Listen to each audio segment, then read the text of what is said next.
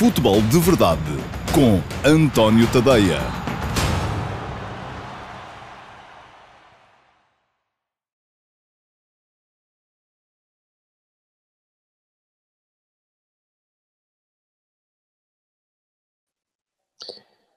Olá, muito uh, bom dia a todos. Eu sou o António Tadeia. Este é o Futebol de Verdade de uh, sexta-feira, dia 4 de dezembro de 2020, última edição da semana do Futebol de Verdade, ah, uma edição que ah, vai naturalmente passar um bocadinho em revista aquilo que foram os jogos de ontem da Liga Europa, com ah, foco natural nas vitórias das duas equipas portuguesas ainda presentes na competição, que desde já carimbaram a passagem aos 16 avos de final, o Sporting Clube Braga com uma vitória por 4 a 2 em Atenas contra o AEK, o Benfica ganhando em casa por 4 a 0 ao uh, Lech Poznan. Daí o título deste futebol de verdade, foram oito golos e Portugal a bombar, porque está mesmo a bombar, uh, porque está cada vez mais perto esse quinto lugar do ranking da UEFA, e eu já escrevi sobre isso hoje de manhã. Uh, quem quiser ver tem o o texto, o último passo, eh, no meu site desde as 8 da manhã, mas deixem-se ficar por aí. Eh, depois, no final do Futebol de Verdade, se tiverem algumas dúvidas ainda, vão lá e esclareçam-nas, porque está lá tudo explicadinho relativamente àquilo que eu penso sobre o uh, ranking da UEFA e aquilo que eu tenho vindo a dizer, aliás, desde o início desta temporada, quando, nomeadamente, quando foi a. Um, a última pré-eliminatória que significou o afastamento de Sporting e Rio Ave uh, das eh, fases de grupos uh, da Liga Europa desta, desta época. Bom, já lá vou. Antes disso, quero lembrar-vos que o Futebol de Verdade vai para o ar todos os dias, de segunda a sexta-feira, um, nas minhas redes sociais, Facebook, Twitter, uh, no meu YouTube, no meu canal Dailymotion, no meu site. O Futebol de Verdade está também em um, podcast e pode uh, assiná-lo e descarregá-lo, uh, sem vídeo, naturalmente, só em áudio, em qualquer dos servidores de podcast que estão por aí disponíveis. Só que ajeitar o microfone, porque tenho medo, tenho algum receio que isto não esteja, que esteja aqui a obstruir, enfim. Espero que não, que, não, que a camisa não esteja a criar aqui nenhuma interferência uh, na, no som que vocês estão a receber. Bom, uh, quem quiser ver em direto pode ver em direto, quem não puder ou não quiser ver em direto pode sempre ver em diferido depois, porque ele fica disponível Uh, e podem deixar perguntas nas caixas de comentários das redes sociais que eu cá estarei para responder uh, às perguntas. Estava a dizer o André Amaral que parece que o Lito Vidigal vai mesmo para Elvas, saiu do Marítimo, é possível. Uh, de facto, aquele Marítimo estava a jogar pouco, muito pouco para aquilo que, é, que o plantel justificaria. Uh, e eu parece-me que eu continuo a dizer isto: o Marítimo é o caso, para mim, mais evidente de um clube de topo em Portugal, e quando digo de topo, são clubes de primeira divisão, uh, que Uh, mais vezes faz aqui flic-flacs à retaguarda, porque quando se trata de escolher treinadores. É, ora vem um brasileiro, uh, ora vem um treinador com experiência de competições uh, secundárias em Portugal, ora se aposta num treinador conhecido pelo futebol positivo e ofensivo, ora num treinador conhecido pelo futebol negativo e defensivo, e portanto, isto, aquilo, os jogadores que lá estão devem ficar um bocado baralhados, porque de nove em nove meses uh, têm que mudar o chip todo e têm que uh, virar completamente aquilo que se espera deles dentro de uma equipa de futebol. Isso não é bom. Acho que uh, os clubes de maior sucesso são, olha, reparem no caso do Rio Ave, que tem tido quase sempre a mesma filosofia e tem conseguido com isso galgar posições e está num lugar que se calhar em termos de implantação e em termos de uh, orçamento e de capacidade, uh, poderia perfeitamente ser do Marítimo, que é o lugar que está ali logo a seguir aos quatro, aos quatro grandes uh, neste momento. E é isto que diz o Simão Rochinol, é verdade também.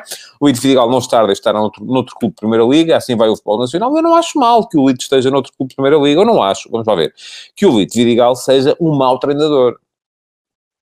Uh, acho que é um treinador que Uh, serve sobretudo a equipas com poucos recursos. Eu acho que o Lito Vidigal fez trabalhos muito positivos no Boa Vista, no Vitória Futebol Clube, um, clubes que têm poucos recursos ou que tinham na altura o Boa Vista e que podem, uh, e, e, graças a, a, àquele espírito solidário, à, àquela capacidade defensiva que, ele, que o Lito é capaz de, de, de, de implementar nas suas equipas, um, acabam por ser capazes de uh, conseguir resultados melhores do que aquilo que o, o plantel uh, justifica justificaria. Uh, diz o João Ferreira que o Vidigal é treinador para a manutenção, futebol aguerrido, mas sem grande brilhantismo. O Marítimo tem pergaminhos para mais. Eu nem digo que seja manutenção. É possível ser-se uh, muito bem sucedido acima disso uh, com este tipo de futebol aguerrido e defensivo. Agora, convém é uh, os jogadores também estarem, ou serem escolhidos em função disso, e, e geralmente quando uma equipa tem uh, tantos... Exato, olha isto que está a dizer o Simão Rochinol, é verdade, o Lito levou o Aroca à Liga Europa, às pré-eliminatórias. Uh, e aí está o futebol dele era o mesmo. Uh, a equipa provavelmente tinha sido construída com base nas premissas que ele defendia para, para, para a equipa, e não, não me parece que seja esse o caso da equipa do, do Marítimo, portanto, acho que ali eh, este casamento tinha tudo para dar mau resultado. Eu já vi, não tenho a certeza que seja já uh, uh, definitivo e oficial a saída do Lito Vidigal. De, vi as notícias, eh, não sei se ela está já consumada ou não, eh, mas eh, se for consumada, não me espanta. Vou-te ainda fazer, antes da ordem do dia, uma pequena referência às palavras que também foram há bocadinho do uh, Sérgio Conceição, porque tem a ver com o Vidigal também, e senti-me de certa forma, enfiei um bocadinho aqui a carapuça, é verdade, sim senhores, uh, relativamente à comparação que uh, muita gente fez, e eu uh, fio-a também, a seguir ao jogo do Flóculo Porto com o Manchester City. Ora bem, um, já na altura, muitos adeptos do Porto, o que é que eu disse na altura? Que uh, uh, o ser-se grande, ou mais pequeno, ou mais rico, ou mais pobre, ou por aí afora, uh, varia consoante o contexto, não é? E nós somos, podemos ser ricos cá dentro, mas pobres se comparados com os maiores milionários da, Europa, não é? Portanto, aquilo que me parece é que uh, o Flóculo do Porto é uma das equipas com mais orçamento no futebol português, mas comparado com colossos como o Manchester City, naturalmente fica a perder. E limitei-me a fazer uma, uma comparação de argumentos que geralmente saltam à vista neste tipo de situações, quando aparecem frente a frente duas equipas que têm realidades muito diferentes um, e que têm que se bater com essas realidades, não é? Portanto, uh, quando o Flóculo do Porto joga como equipa como o Marítimo, e o Benfica tinha sido o último, aliás, também falei de Jorge Jesus nesse, nesse artigo, uh, porque Jorge Jesus tinha-se queixado também daquilo que era o futebol do Marítimo, muito, muito antijogo, tal como já tinha feito o Sérgio Conceição quando jogou com o Marítimo, um, e do outro lado, uh, vêm os treinadores dizer: Pois, com o orçamento que nós temos, não podemos fazer mais, uh, é um milagre estarmos aqui a competir e tal e coisa. Bom, depois, quando as equipas portuguesas jogam com os colossos que têm, que têm uma relação de diferença de peso orçamental uh, para eles, como eles têm para os mais pequenos do nosso campeonato, o discurso inverte-se. Foi só isso que eu disse. e as pessoas, é tão legítimo às pessoas virem dizer que eu estava a criticar o discurso do Sérgio Conceição, como virem dizer que eu estava a criticar o discurso do Guardiola, que nesse jogo também se veio queixar, ou que estava a criticar o discurso do Fernandinho, jogador do Manchester City, uh, que foi mais dele que eu baseei o meu raciocínio, uh, que veio queixar-se a dizer que os jogadores do Porto, cada uh, contacto, berravam e caíam, e era, parecia, isto entre aspas, foi o Fernandinho que disse, parecia que queriam chamar a ambulância. Ora bem, eu não me parece, de facto, que uh, o Flóculo Porto tenha feito antijogo na, na partida contra o Manchester City. Acho que não, acho que não, não fez. Um, e isto que diz o Miguel Riscado, o Sérgio Conceição queixa-se e faz o mesmo quando joga com uma equipa com um orçamento maior, tem de ser mais coerente. Ora bem, o que é que disse o Sérgio Conceição hoje? E vou citar de memória, enfim, não, não vou ser absolutamente rigoroso.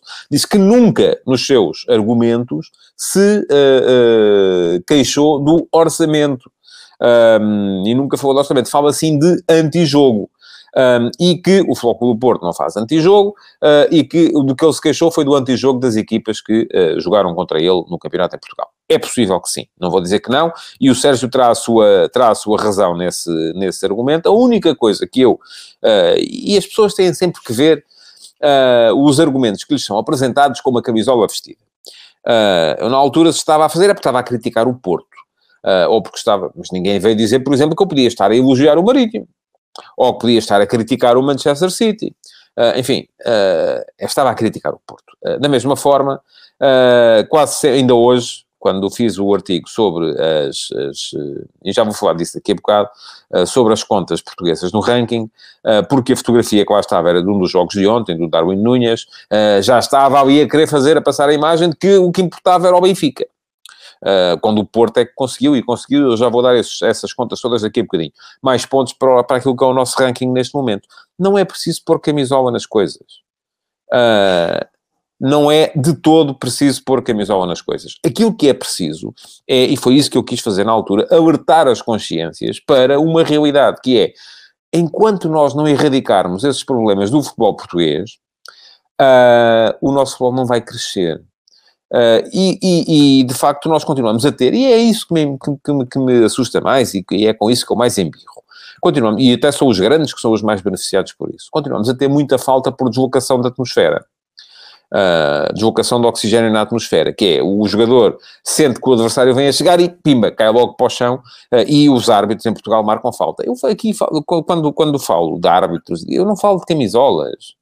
Não é por causa deste clube ou daquele ou do outro. Eu não tenho azias. Pensem, uh, uh, percebam isso de uma vez por todas. Aquilo que eu acho que é importante é em Portugal os árbitros começarem a ser a apitar menos, começarem a deixar seguir mais o jogo, para os nossos jogadores não ficarem viciados nas quedas. E foi só isso que eu reparei que houve um jogador do Manchester City, no caso o Fernandinho, que veio dizer que epá, cada vez que o jogador do Porto uh, sentia um contacto, caía para o chão e chamava a ambulância. Um, não fui eu que disse, foi ele. Eu só venho dizer que, de facto, era porreiro e era bom que em Portugal os nossos jogadores uh, começassem a cair menos. E isso só acontece quando os árbitros começarem a apitar menos. Ponto. Foi só isso, mais nada. Agora, de resto, reconheço alguma razão ao, ao Sérgio Conceição.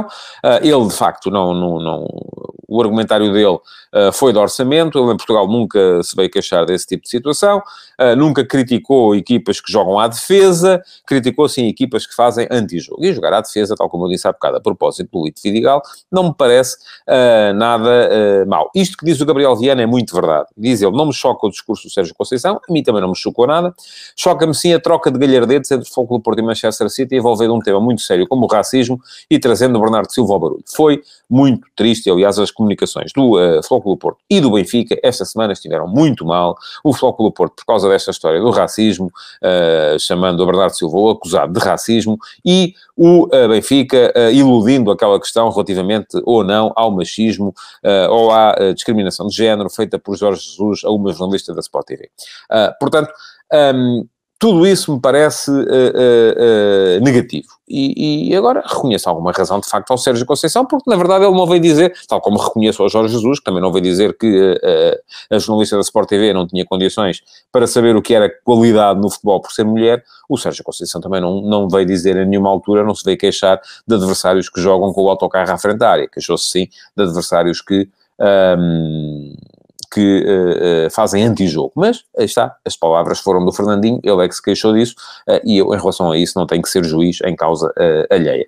Bom, vamos aos jogos de ontem, porque já lá vão 12 minutos de futebol de verdade e convém avançar com isto. Agora liguei aqui a lanterna telemóvel, consigo ver as horas. Bom, ora bem, ontem tivemos duas exibições boas de Sporting Clube Braga e Benfica.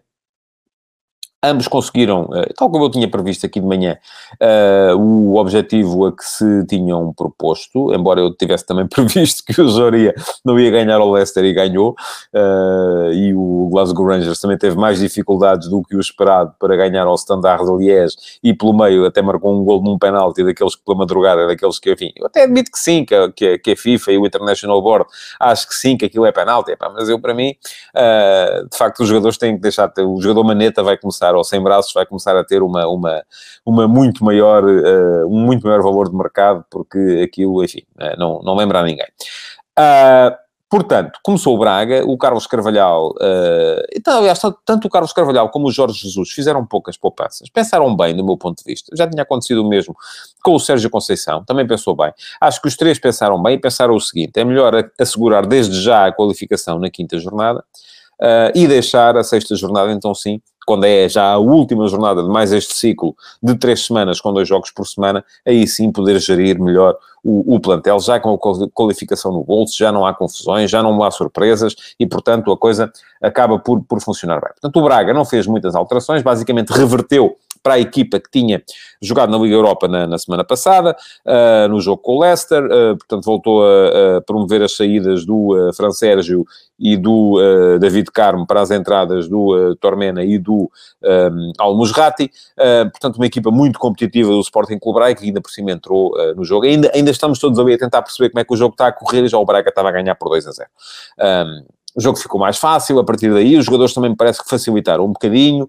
Uh, diz, diz o Rui Miguel Cruz, quando o Braga conseguir consolidar o processo defensivo vai ser imparável. Sim, eu acho que a questão ali tem um bocado a ver com... com gosto muito do, do David Carmo, por exemplo, uh, uh, acho que é um defesa central de muita qualidade, tenho mais dúvidas relativamente aos outros uh, jogadores daquele, daquele setor, mas o David Carmo também é um miúdo, tem 21 anos, acho eu, portanto vai crescer, e quando esta equipa crescer do ponto de vista defensivo, quando a equipa assimilar melhor aquilo que é, uh, que são as necessidades táticas do tal sistema híbrido que eu falei aqui ontem, em que o Sequeira defende como terceiro central e ataca como lateral esquerdo, uh, e isso obriga também àquelas mudanças de posição do Galeno, que ontem foi absolutamente imparável no relvado em Atenas, uh, marcou um gol e ofereceu mais dois, e quando isso acontecer, uh, parece-me que uh, o Braga pode vir a ser muito, muito mais forte. Entrada muito forte no jogo, aí está, 2 a 0. Uh, ah, depois, algum amolecimento. O Nelson Oliveira falhou um golo que, pela madrugada, não, não, não, não lembra a ninguém.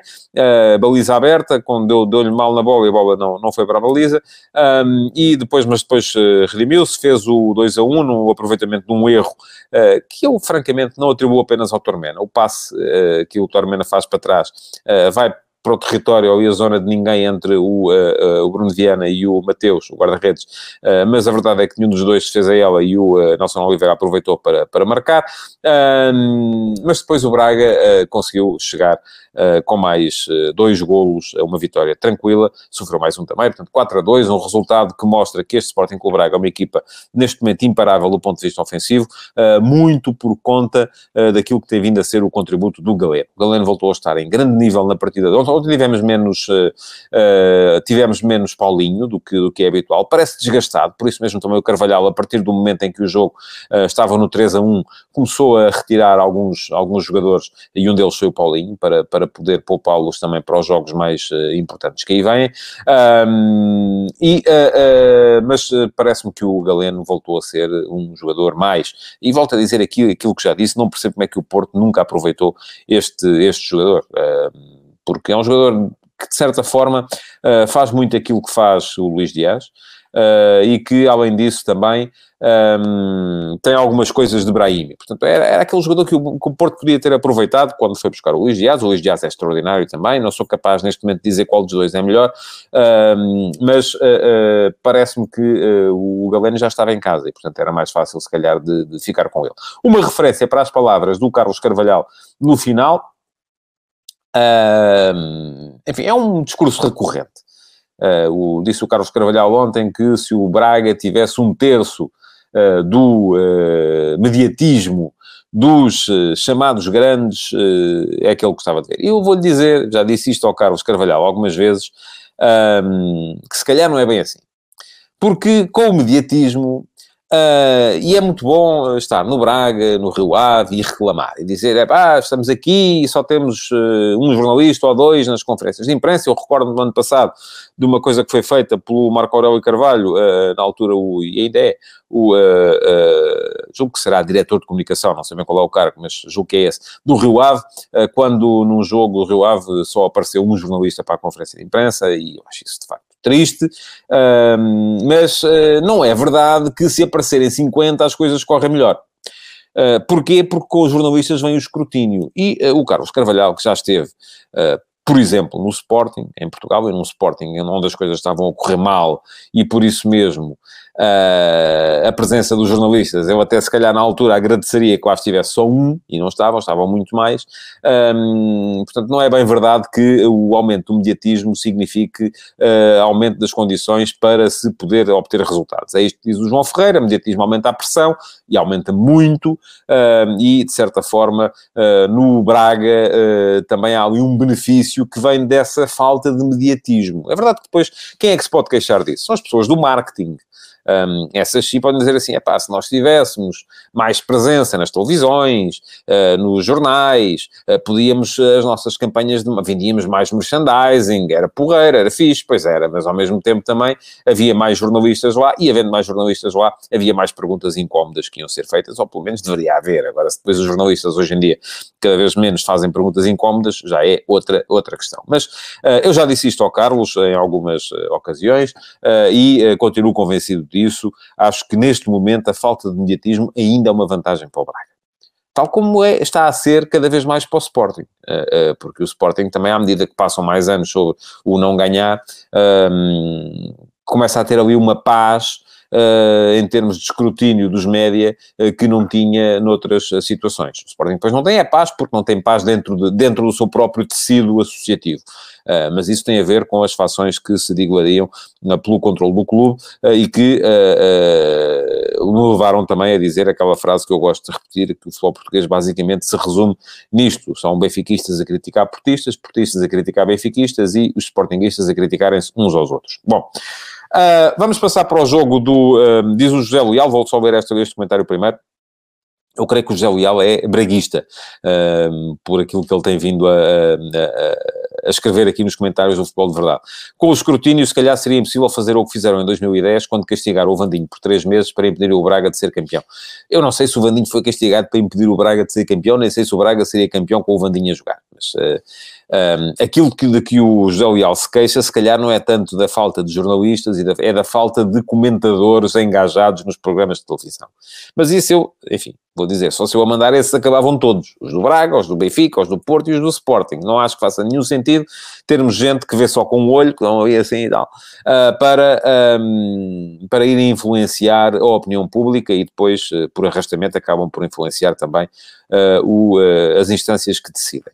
Um, isso eu percebo, aí de facto há uma desvantagem, uh, mas não me parece que seja uma desvantagem em termos de mediatismo uh, por si só, puro e duro. Bom, Passando para o jogo do Benfica, eh, eu ontem estive na RTP3 no final da, da, da partida do Benfica e um, ehm, aquilo pareceu mais um treino ativo, não é? O Ler, eh, se já, se já, no, já era uma equipa aparentemente mais fraca do que o Benfica, com a, ausência de alguns titulares, uh, entre os quais o Pedro Tiva, mais fraca ainda ficou, um, ehm, e o jogo basicamente resumiu-se a isto. Era o Ler com 10 jogadores à frente da baliza e o uh, Kacharava na frente à procura, era uma tática que o, o, o já falecido Tomis Vlavivic chamava dos 10 à defesa e um à pesca.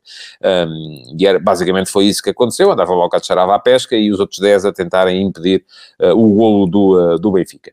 E, uh, e depois o Benfica a tentarem ataque posicional um, furar a barreira defensiva do Ler. Ora bem, o Benfica é das equipas, e o Jorge Jesus é dos treinadores que melhor trabalha o, o ataque posicional, é verdade, mas para isso é preciso também alguma velocidade e alguma intensidade que a equipa do Benfica não estava a mostrar na partida de ontem. Por isso mesmo, Uh, acabou por uh, o jogo ser aberto apenas para aí aos 30, acho que foi 36 minutos, quando o uh, Vertonghen marcou de canto, de bola parada. E nem foi uma bola parada daquelas trabalhadas, como o Benfica às vezes também consegue. Foi basicamente um cruzamento do Pizzi para a área e o Vertonghen saltou mais alto que o Scoras e meteu a bola na, no fundo da, da, da baliza. Ora bem, a partir do 1 a 0, de facto, o leque, sobretudo na segunda parte, teve que abrir um bocadinho, e abrindo o leque, a piada era, era previsível, mas, eh, mas não resisti. Abrindo o leque, eh, o Benfica acabou por fazer mais gols. Destaque também para o Pizzi, eh, que já se sabe que é um jogador que traz qualidade na finalização quando chega à área, e o Jorge Jesus ontem falou disso uh, aquilo que dá o Pizzi, aquilo que dá o Waldschmidt. O Pizzi tem mais golo, o Waldschmidt não tem tanto golo, mas é um jogador que ocupa mais uh, espaço na área e por isso, enquanto o Pizzi não, o Benfica ontem esteve mais próximo, apesar de tudo, do 4-2-3-1 do que do 4-4-2. Um, e, uh, portanto, o Pizzi também, duas assistências e um golo, um, acabou por marcar ainda o Weigl no, no, no final. Uh, boa maneira, tanto do Weigl como do Darwin Nunes, de regressarem do da, da, do, do, teste positivo à Covid, porque fizeram um gol cada qual, mas uma vitória fácil, fácil, fácil para o Benfica, 4 a 0, qualificação, e tanto o Benfica como o Braga partem para a última jornada ainda em condições de lutar uh, pela primeira posição do grupo. Nenhum deles depende de si próprios, já se sabe que uh, o uh, Glasgow Rangers e o Leicester City, um, se ganharem, serão, serão primeiros, mas acaba por ser ainda possível eh, pensar na primeira posição do grupo, e a primeira posição do grupo tem essa vantagem que é uh, as equipas poderem entrar como cabeças de série uh, na eliminatória, no, no, sorteio dos 16 aves de final.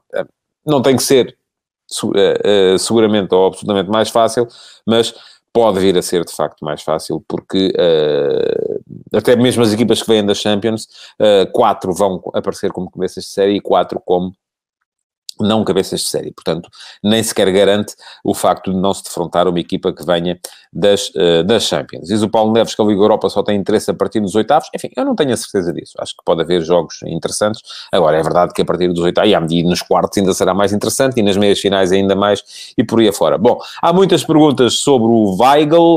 Uh, eu vou deixá-las para o Q&A de amanhã. Portanto, quem me perguntou sobre o Weigl, uh, e eu vejo que já é a segunda, pelo menos, que me aparece aqui, uh, convido-vos desde já a ver o Q&A de amanhã, que vão lá, vai lá figurar esse, esse tema, um, porque agora já não tenho tempo, porque ainda quero falar um bocadinho de ranking. Eu já disse há bocado, quem quiser uh, pode uh, ler o texto que escrevi hoje de manhã, o último passo, sobre a posição de Portugal no ranking. Portugal é o quinto classificado uh, na, no ranking desta época, 2020-21, um, tem 7,4 pontos, está só atrás da Inglaterra, que tem 13, Espanha 11,3, Alemanha 10,6 e Itália 10,4.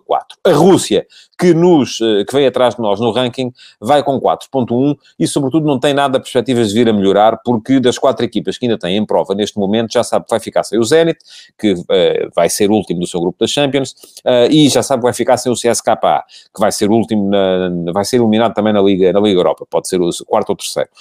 Um, depois, um, o Krasnodar já, já sabe que vai cair da Champions para a Liga Europa, portanto vai manter-se em competição, e o Lokomotiv Uh, para poder continuar na Liga Europa, vai precisar de ganhar uh, em Munique ao Bayern na última jornada, não me parece que vá acontecer. Portanto, muito provavelmente os russos vão ficar apenas com uma equipa contra três equipas de Portugal. E eu acho, continuo a achar que o nosso grande adversário é a França, porque aquilo em que nós temos que pôr os olhos é na quinta posição e não na sexta. Um, porquê? E quem olhar para, para, para o ranking, enfim, a França este ano um, está pior do que Portugal, mas não está assim tão pior na classificação desta, desta época. Um, a França entrou nesta época com 9,8 pontos de avanço sobre Portugal, um, tinha 49,4 Portugal e 59,2 a França, neste momento já perdeu 1,9 uh, desse, dessa, dessa vantagem, tem 7,4 pontos de avanço, e estes 7,4 ainda são uma, uma diferença aparentemente impossível de anular. Só que não, porque uh, destes 7.4, um, boa parte, e estamos aqui a falar de 6.4, portanto um, só fica a faltar um ponto, uh, vão ser anulados um, quando uh, desaparecer a pontuação de 2016-17. Isto é, Portugal vai entrar na próxima época, se acabasse agora esta, enfim, ainda falta ver o que é que falta desta, e a França também não está assim com, com o futuro muito risonho, uh, vai continuar a ter o Paris Saint-Germain, uh, ou seja, na Liga dos Campeões ou na Liga Europa, e vai continuar a ter o, o Lille, que já foi apurado na Liga Europa, vai perder o Stade Rennes, que vai ser último no seu grupo da Champions, e o Nice, que já foi eliminado da Liga Europa, e falta perceber como é que vai ser com o Olympique de Marselha, portanto, para Portugal até era bom que o Olympique de Marselha Uh, fosse eliminado e ficasse em quarto, uh, apesar disso se calhar implicar uh, que o Flóculo do Porto não possa ganhar ao Olympiacos na última, na última jornada. Portanto, as contas aqui são meio difíceis. Agora, como estão as coisas neste momento, Portugal entra para a próxima temporada a apenas 1.1 pontos da, da França e com toda uma época pela frente para poder anular essa, essa, essa desvantagem. E isto acaba por ser importante porquê? Do meu ponto de vista, é importante porque é uma machadada naquilo que é a hierarquia estabelecida no futebol europeu. Toda a gente já ouviu falar nos Big Five, não é? Portanto, são as cinco grandes ligas da Europa: Inglaterra, Espanha, uh, Alemanha, Itália e França. Ora, uh, se Portugal estiver à frente da França, uh, podemos começar a questionar um bocado essa questão dos Big Five e até mesmo a distribuição de slots numa futura Superliga Europeia que vai aparecer aí, mais cedo ou mais tarde vai acontecer, e podemos dizer alto lá, porque quem está em quinto lugar somos nós, então porque é que eles é que coisa, não é? Portanto, uh, já se vê que uh, é importante. Não é tão importante assim em termos de uh, distribuição de vagas, e só para que vos diga a diferença entre o quinto lugar e o quarto lugar, um, entre o quinto e o sexto lugar, perdão, no, no ranking da UEFA, não é assim muito grande. Um, basicamente, aquilo que acontece é que o quarto classificado vai direto para a fase de grupos da Liga Europa, para quem está em quinto, e vai ter que aparecer na, e enquanto quem está na, na, na, no sexto lugar vai para o playoff da UEFA Conference League, a nova competição. O quinto classificado vai para o playoff, o quinto classificado, quem está em quinto, vai para o playoff da Conference League, enquanto para quem está em sexto vai à segunda pré-eliminatória da mesma Conference League, uh, e portanto esta é a única diferença em termos de distribuição de lugares nas competições europeias. De resto, ambos terão acesso, uh, terão direito a seis vagas nas provas da UEFA. Uh, portanto, a questão aqui é mais quase psicológica do que, do que é, na verdade, prática. Agora, uma palavra final, porque ainda tenho tempo, falta um minuto para algumas reações uh, ao facto, e eu já tinha falado disto há bocado, ao facto de eu ter publicado as contas do ranking hoje na, na na, no último passe e uh, nos comentários, sobretudo do Facebook, houve muita gente a queixar-se porque é que não era uma fotografia do Porto uh, e era uma fotografia do Benfica. Quando o Porto, e é de facto, e é preciso fazer aqui essa justiça, enfim, não era a fotografia do Porto porque uh, publiquei a foto do jogo mais recente, que foi o jogo do Benfica, e uma foto de direitos livres, porque eu não tenho o direito a andar aqui a publicar fotografias que eu quero. e de facto o Benfica, nesse aspecto, trabalha melhor do que o Porto. Coloca foto aos direitos livres para quem quiser publicar, o Porto não. Um, bom, uh, e uh, aquilo que, uh, que é preciso dizer, porque é justo também, de facto, é que o Porto é quem mais contribui para o ranking atual de Portugal. contribuiu com 80 pontos. Um, nos últimos 5 anos, e nestes 80 pontos já estão incluídos os 4 pontos que vai ganhar de bónus por se qualificar para os oitavos de final da Champions. Eh, porque isso dá bónus. Não dá chegar aos oitavos aos 16 avos de final da Liga Europa, não dá bónus, mas chegar aos oitavos da Champions dá bónus. Um, também é uma forma da UEFA reconhecer que os pontos na Liga Europa são mais fáceis do que na Champions. Uh, mas ia dizer, temos 80 pontos do Porto, isto depois é dividido pelo número de clubes que estavam a participar em cada ano, mas pronto, eu aqui limitei-me a somar um, os pontos que cada um conquistou em termos de ranking. 80 do Porto, 56 do Benfica, é uma diferença apreciável. Um, 45,5 do Sporting, portanto, há muita gente que anda a dizer epá, que o Braga, que anda, o Porto e o Braga que contribuem e tal. Bom, não, o Sporting ainda está à frente do Braga, contribuiu com 45 pontos e meio nos últimos 5 anos, 33 do Sporting Clube Braga, 8 do Vitória Sport Clube, Guimarães, portanto, 5 do Rio Ave e depois 1,5 tanto do Marítimo como do Aroca, o tal Aroca do, do Lito Vidigal, de que já falei aqui no início do uh, programa. Portanto, um, de facto, o Porto é a equipa que mais contribui, mas, francamente, um, virmos queixar-nos agora porque é que está a fotografia daquele e não está deste, porque só este é que contribuiu, é um bocadinho como, uh, vamos imaginar, o Alex Teles no ano passado, uh, no, no final do Porto ter sido campeão, dizer assim, porque é que publicam fotos da festa do título e não publicam fotos minhas, se eu fui o melhor assistente e fartei-me de marcar golos e além disso ainda contribuí. Uh, enfim, isto aqui é um esforço coletivo.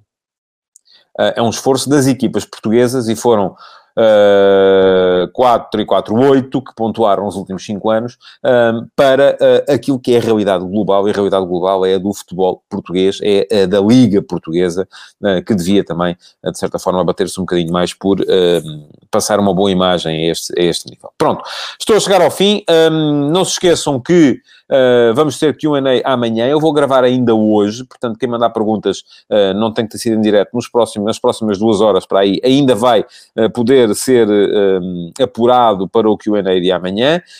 Um, mas de resto, aquilo que vos posso fazer é agradecer-vos por terem estado aí desse lado, pedir-vos para colocar o vosso like, continuarem a mandar perguntas ou comentários e partilharem o futebol de verdade. Muito obrigado então, bom fim de semana e até amanhã. Futebol de Verdade, em direto de segunda a sexta-feira, às 12h30